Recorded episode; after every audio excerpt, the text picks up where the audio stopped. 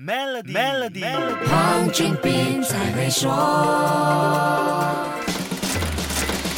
你好，我是黄俊斌。世界各国的旅游限制逐渐放宽，看似就要开放之际，人们想飞的心好像按捺不住了。而各地的旅游业业者也已经摩拳擦掌，在期待和争取报复性旅游红利的竞争当中，最先有大动作的是沙特阿拉伯。沙特阿拉伯上星期三宣布重新启动利雅得季 （Riyadh Season）。利雅得季究竟是什么？有什么好玩的？好不容易盼到开放旅游，为什么要去沙特阿拉伯呢？利雅得季顾名思义。就是在沙特阿拉伯首都，也是最大城市利雅得举行的大型 party，而且为期五个月。你没听错，这是长达五个月的旅游派对。上星期跟你说过，英超球会纽卡索收购案背后存在的连带经济课题，里面提到沙特阿拉伯王储穆罕默本·萨勒曼提出改革沙特阿拉伯经济的二零三零年愿景。利雅得季就是沙特阿拉伯二零三零年愿景里要降低对石油收入依赖、多元化经济计划的一个重要部分，那就是增。增加文娱产业的经济收入。这个大型旅游派对在二零一九年第一次举行，